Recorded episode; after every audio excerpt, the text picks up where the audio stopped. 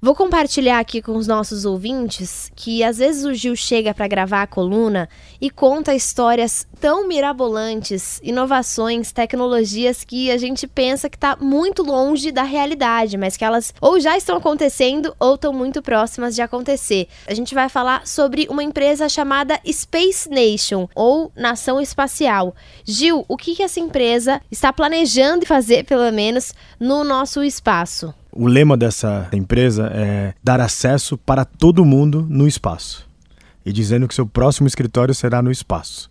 Eles se uniram agora a uma cadeia de televisão e eles estão lançando um reality show. Qualquer pessoa no mundo pode entrar. E quem ganhar aquele reality show será levado para fazer o primeiro projeto de turismo em volta do planeta Terra, o primeiro turismo espacial. Mais do que isso, no aplicativo, antes de você entrar no reality show e conseguir a pontuação, você tem que viver realmente uma vida de astronauta. E eles falam assim: você tem que se tornar o primeiro astronauta do turismo dessa nova era. Então é um desafio muito grande para as pessoas, muito gamification, envolvendo pessoas do mundo inteiro, cidadãos que eles falam que devem ser curiosos, ambiciosos e pessoas motivadas a conquistar novas fronteiras. Olha, Gil, é muito maluco a gente pensar que só baixando um aplicativo aqui no nosso celular, um joguinho no nosso smartphone, jogando lá, brincando de astronauta, você pode ser selecionado para participar de um reality show.